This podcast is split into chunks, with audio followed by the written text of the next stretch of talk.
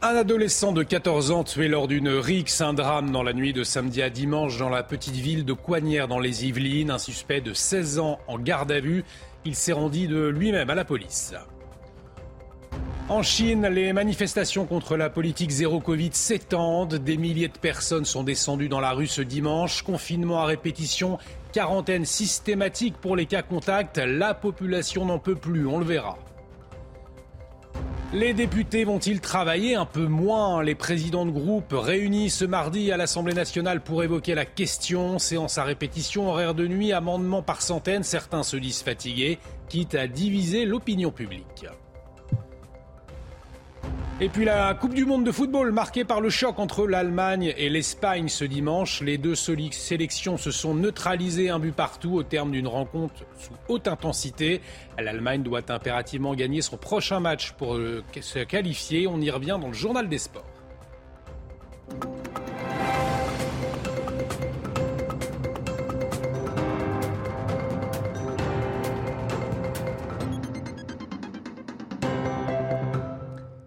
Très heureux de vous retrouver sur CNews. Bienvenue dans l'édition de la nuit et à la une, ce jeune de 16 ans placé en garde à vue après un règlement de compte barbare. Le suspect s'est présenté ce dimanche au commissariat d'Argenteuil comme étant le meurtrier d'un adolescent de 14 ans. Il a été tué dans la nuit de samedi à dimanche lors d'une rixe entre bandes rivales. Le drame a eu lieu à Coignières dans les Yvelines, un secteur réputé pourtant plutôt calme, proche de Versailles. Un retour sur les faits avec Célia Judas. C'est devant ce gymnase de Coignères qu'éclate dans la nuit de samedi à dimanche une rixe entre deux bandes rivales. D'un côté celle du quartier des marchands de Coignères, de l'autre celle du quartier des friches de Morpin, deux villes voisines situées à une quinzaine de kilomètres de Versailles. Le drame s'est produit à la suite d'un gala d'arts martiaux mixtes qui se tenait dans le petit gymnase de la ville et auquel assistaient 300 personnes dont la victime et son père, tous deux présents à cet événement familial.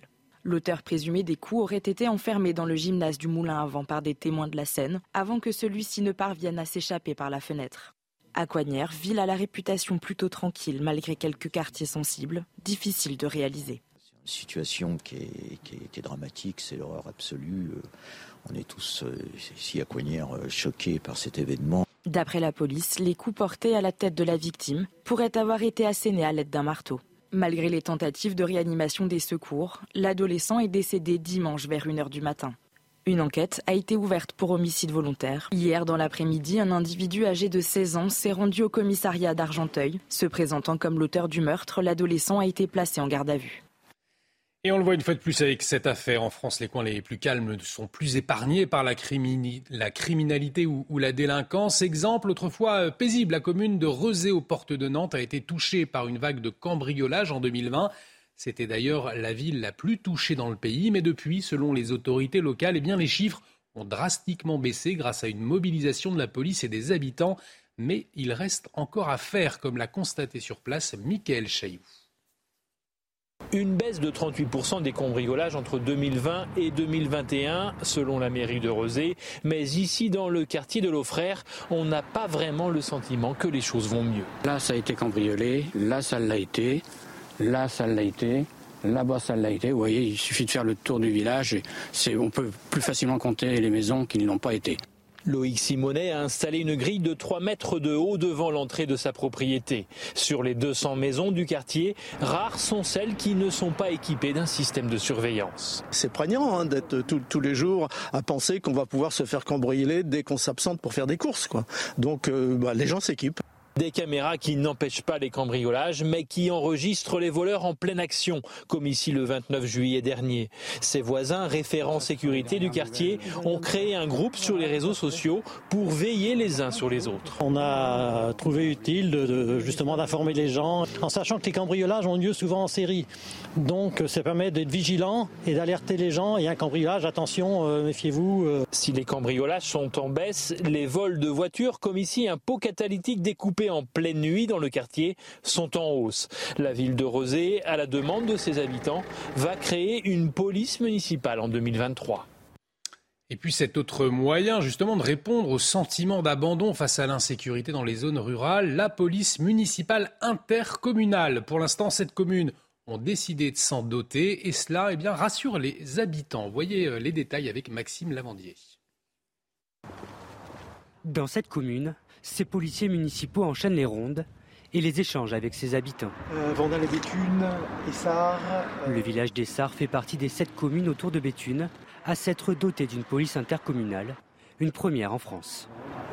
Composée d'ex-agents d'autres polices municipales ou de gardiens de prison, cette brigade a pour vocation d'intervenir là où les forces de l'ordre ne le peuvent pas. Donc on est là en fait pour intervenir sur des, euh, sur des interventions qu'on pourrait considérer comme mineures, mais qui ne sont pas forcément des interventions mineures et qui peuvent en fait dégénérer et devenir des interventions majeures. Donc on vient là voilà, pour, pour compléter ce dispositif de force de l'ordre. Intervenir rapidement, mais surtout recréer du lien avec la population dans ces zones rurales, la faible présence des forces de l'ordre crée un sentiment d'insécurité chez les habitants. Ce service est donc accueilli comme un réel soulagement. Très très bien, parce que c'était vraiment un manque d'avoir un groupe de personnes sur qui on peut compter sur un appel et rapide. En quelques minutes, ils sont là pour vous aider. Et forcément, ça rassure. Ce projet unique donne des idées ailleurs en France. Une huitième commune intégrera le dispositif en janvier prochain. Et une initiative qui pourrait d'ailleurs rappeler la police de proximité. À retenir également dans l'actualité euh, le nombre de détenus qui a atteint un record absolu en novembre. Selon le ministère de la Justice, eh bien, les établissements pénitentiaires français comptaient au 1er novembre 72 809 détenus pour 60 698 places opérationnelles. C'est 4,3% de plus que l'année dernière. À la même période, la France déjà épinglée par la Cour européenne des droits de l'homme en janvier 2020 au sujet justement du surpeuplement en prison. La situation sanitaire à présent, alors que l'hôpital est sous tension entre bronchiolite et grippe, les cas de Covid-19 repartent à la hausse selon les autorités. 48 331 nouveaux cas confirmés sur une semaine, soit une hausse de 2,6% en 7 jours. Alors certains eh demandent le retour du masque obligatoire dans les lieux clos, notamment les transports en commun. C'est le cas du maire de Reims, également président de la Fédération hospitalière de France. Écoutez-le. Il est vrai que euh, dans les transports un peu bondés, nous sommes les uns contre les autres et forcément ça facilite la propagation euh, des virus. Donc il faudrait que le gouvernement donne la possibilité aux maires de pouvoir euh, instaurer le port du masque dans les transports en commun, en fonction des spécificités du territoire et, et, des horaires. Mais je pense que le masque peut être un outil extrêmement important Dès pour maintenant limiter la propagation. Ben, le plus tôt possible serait le mieux. Et toujours à propos du Covid, la réintégration des soignants non vaccinés fait toujours débat. La question a d'ailleurs surchauffé hein, l'Assemblée nationale ce jeudi, tandis qu'Emmanuel Macron botte en touche et parle d'une décision scientifique et non politique. Alors, qu'en est-il? On fait le point tout de suite avec Célia Judas. La problématique autour de la réintégration du personnel soignant non vacciné fait toujours polémique. Un cas pratique, avec deux schémas qui s'opposent. D'un côté, le soignant a ses trois doses de vaccin contre le Covid-19, mais ne se fait pas tester régulièrement. De l'autre, le soignant B, lui, n'a pas son schéma vaccinal complet, mais devra, s'il est réintégré, se faire tester quotidiennement et porter un masque dans l'exercice de ses fonctions. Alors réintégrer le personnel soignant non vacciné est-il dangereux d'un point de vue sanitaire? Face à cette question, les avis divergent. Cette réintégration pose effectivement un certain nombre de problèmes. Pourquoi? Parce que euh, d'abord, euh, une personne non vaccinée euh, va entrer dans un lieu où le virus circule à un niveau encore plus important que dans la société et donc prend des risques pour lui-même d'être contaminé. On ne peut pas dire que le vaccin protège absolument pas contre la transmission, ce serait faux. Il protège un petit peu et pendant pas longtemps du tout. Mais quand on pense qu'il y a probablement de très nombreux soignants qui ont reçu leur dernière dose depuis assez longtemps, ces gens-là sont aussi dangereux que les gens qui ne sont pas vaccinés. À l'échelle européenne, des pays tels que le Portugal, l'Espagne ou encore la Belgique n'ont jamais appliqué de sanctions. L'Italie, qui était dans les premières à adopter l'obligation vaccinale pour son personnel soignant, l'a finalement suspendue au 1er novembre 2022. La France avait quant à elle instauré cette obligation dès le 15 septembre 2021, peu de temps après la Grèce. Ici en France, c'est la réintégration des soignants non vaccinés qui cristallise les tensions. Et bien en Chine, c'est la politique zéro Covid qui provoque la colère de la population. Ce dimanche, des milliers de manifestants, vous le voyez sur ces images, sont descendus dans la rue entre confinement inopiné, interminable, à la découverte d'un moindre cas, des mises en quarantaine systématiques. Bref, le quotidien des Chinois est invivable. Récit d'un mécontentement avec Solène Boulan. Ces manifestants brandissent des papiers blancs vierges pour dénoncer la censure exercée dans leur pays. Confinement à outrance, mise en quarantaine systématique des cas contacts dans des camps et tests PCR obligatoires, la politique très stricte du zéro Covid en Chine provoque la colère de la population depuis plusieurs jours à l'égard du gouvernement et des policiers. Sur cette vidéo, par exemple, un homme est arrêté brutalement parce qu'il conteste le régime communiste chinois. Tout le week-end, de nombreux habitants ont rendu hommage aux dix personnes tuées dans l'incendie survenu jeudi à Urumqi, dans la province du Xinjiang. Sur les réseaux sociaux, de nombreux postes accusent les mesures anti-Covid d'avoir aggravé le drame en ralentissant l'arrivée des secours. Des scènes de contestation rares, à l'image de cette autre vidéo, largement diffusée sur les réseaux sociaux où plusieurs dizaines de manifestants somment le président chinois de démissionner. Malgré plusieurs vaccins mis à disposition, les autorités ont fermé une grande partie des écoles, restaurants et lieux touristiques et continuent d'imposer des confinements et des tests PCR quasi quotidiens pour accéder aux lieux publics. Toujours à l'étranger, en Italie, le gouvernement a déclaré l'état d'urgence ce dimanche après le glissement de terrain sur euh, l'île euh, d'Ichaï en face de Naples. Une dizaine de personnes sont toujours portées disparues après les fortes précipitations qui ont causé hein, ce samedi un glissement de terrain. Une première enveloppe de 2 millions d'euros a été débloquée par le gouvernement. L'actualité internationale qui va être marquée cette semaine par la visite d'État d'Emmanuel Macron aux États-Unis à partir de mercredi. Il ira à Washington, à la Nouvelle-Orléans et il sera reçu par Joe Biden. C'est sa seconde visite outre-Atlantique. C'est une première d'ailleurs pour un président français. Alors pour quels enjeux, quel programme Les précisions depuis New York de notre correspondante Fanny Chauvin. C'est une visite d'État célébrée en grande pompe car c'est la première sous la présidence Biden. Les deux présidents se rencontreront dès mercredi dans le bureau ovale. Au menu des discussions, la guerre en Ukraine bien sûr, mais aussi le climat ou encore l'économie. Emmanuel Macron souhaite obtenir de Joe Biden des exceptions pour les industriels européens sur le marché américain à un moment où les États-Unis mettent en place des mesures de protectionnisme économique. Alors pour convaincre Emmanuel Macron, Macron sera accompagné d'une délégation importante, pas moins de six ministres, des chefs d'entreprise ou encore des personnalités culturelles et scientifiques. Cette visite d'État, elle sera aussi marquée par un dîner privé entre le couple Biden et le couple Macron mercredi soir à la Maison Blanche. Il s'agira de renouer les liens après une crise diplomatique l'année dernière. On se souvient que la France avait rappelé son ambassadeur de Washington quand l'Australie a décidé euh, d'opter pour des sous-marins nucléaires américains plutôt que français. Lors de cette visite d'État, Joe Biden devrait donc multiplier les preuves d'amitié envers son homologue pour renvoyer l'image d'une relation privilégiée entre les deux pays. Et avant de s'envoler pour les États-Unis, cette annonce d'Emmanuel Macron, ce dimanche soir, il a fait part de son objectif de développer un transport ferroviaire de type RER. E C'est un projet pour dix villes françaises euh, afin de favoriser la transition écologique.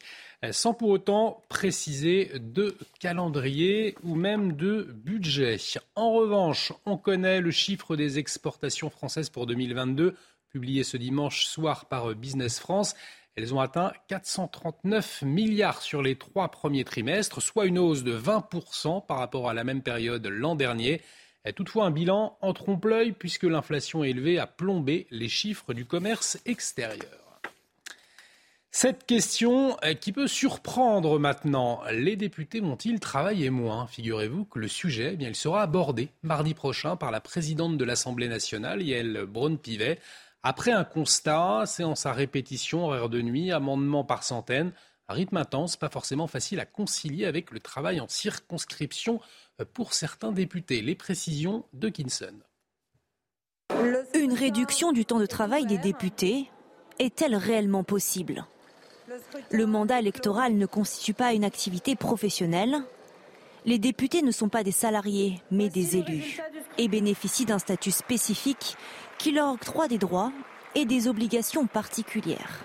Il n'y a pas du tout de code du travail pour les députés. Les députés sont indemnisés parce qu'ils occupent une fonction, un mandat. Ce mandat, cette fonction, eh bien, implique d'être présent en séance de commission, en séance publique, lorsque eh bien, il y a un ordre du jour, c'est-à-dire lorsqu'il y a quelque chose à examiner. Sous la Ve République, les députés sont tributaires du temps parlementaire, qui est lui-même soumis à l'action du gouvernement. Impossible de quantifier la durée de travail d'un député qui est partagé entre les circonscriptions et le Palais Bourbon. Ce qui rapporte le plus d'un point de vue électoral, c'est tout le travail en circonscription, c'est aller faire la foire à l'ail, aller euh, serrer les mains des électeurs sur les marchés. Et ça, évidemment, vous avez besoin de le faire pour être réélu. Le problème, c'est que c'est extrêmement chronophage. On a des études qui montrent que plus vous passez de temps à la foire à l'ail et moins vous passez de temps à l'Assemblée, plus vous avez de chance d'être réélu. Un rythme intense, pas forcément facile à concilier avec le travail en circonscription. Il y a néanmoins des marges de manœuvre.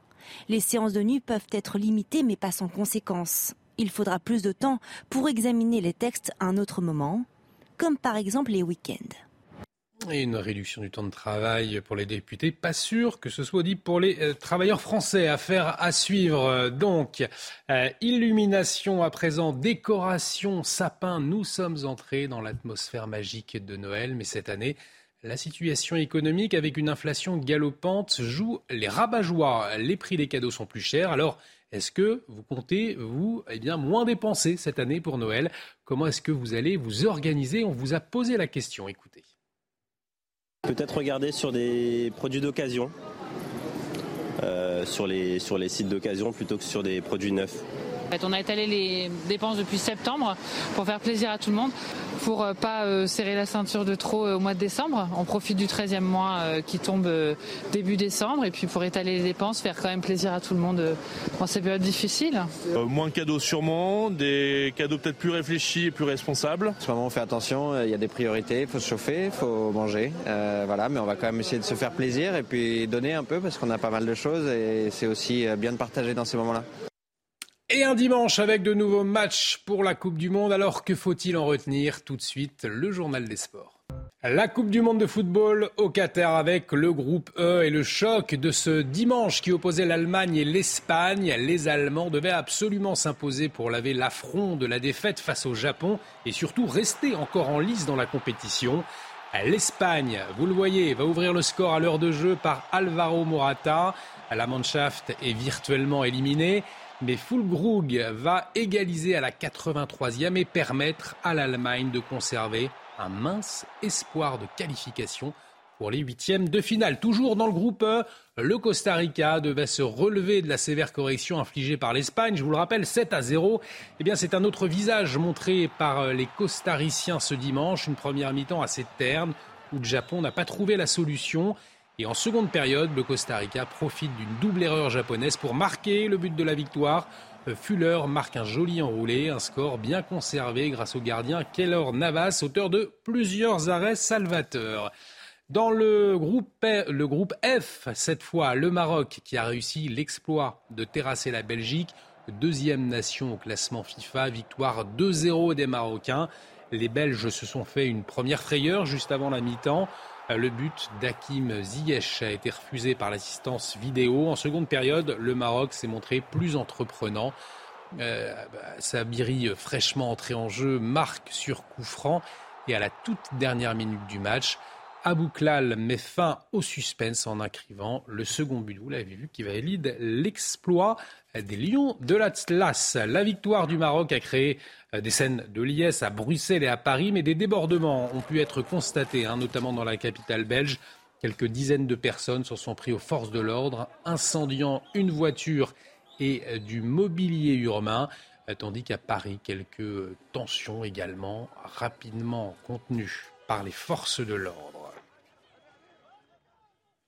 Allez, on revient au, sport. Sur le terrain, toujours dans le groupe F, la Croatie euh, qui l'emporte 4-1 face au Canada malgré une mauvaise entame de match. Alfonso Davis marque euh, de la tête et surprend les Croates, mais ses coéquipiers menés par le capitaine Luka Modric vont réagir dès la demi-heure. Kramaric va égaliser, Livaja va permettre aux Croates de passer devant juste avant la mi-temps. En seconde période, Kramaric va s'offrir le doublé. Et en toute fin de match, le Rennais Lovro Madjer va inscrire le but 4 à 1. L'équipe de France, elle, est la première nation hein, qualifiée pour les huitièmes de finale. Beaucoup de nouveaux dans ces 25 joueurs par rapport à 2018, dont de belles surprises. C'est notamment le cas de Théo Hernandez, le joueur du Milan AC, désormais titulaire en bleu après la grave blessure de son frère Lucas qui jouait au même poste. Allons à la découverte de Théo Hernandez tout de suite, la nouvelle valeur sûre du côté gauche français. Un sujet signé Naïm Moniol. uh, the China fans uh, call you the you are the super car. Si je suis une Ferrari, c'est mieux. Hein La séquence est drôle, elle illustre surtout la dimension qu'a pris Théo Hernandez sous le maillot de l'équipe de France. Il se passe quelque chose quand il est là. Il a une énergie, une flamme, une qualité de passe, une qualité de finition qui est extraordinaire, qu'on n'avait pas vu en équipe de France à ce poste-là depuis très longtemps. Si Laurent Bobine, le bolide n'était pas censé sortir si vite du garage. La blessure de son frère Lucas face à l'Australie a toutefois précipité sa mise en circuit. Quand j'ai vu qu'il était par terre et puis qu'il n'était pas bien, c'était pas facile pour moi, mais mais moi, euh, j'ai fait ce que je devais faire, c'est euh, jouer ce match le mieux possible pour, euh, pour gagner. Connu pour son profil offensif, le latéral gauche de l'AC Milan n'a pas failli à sa réputation une fois rentré sur le pré. Ses prestations pèsent même très lourd dans l'efficacité des Bleus depuis le début du mondial.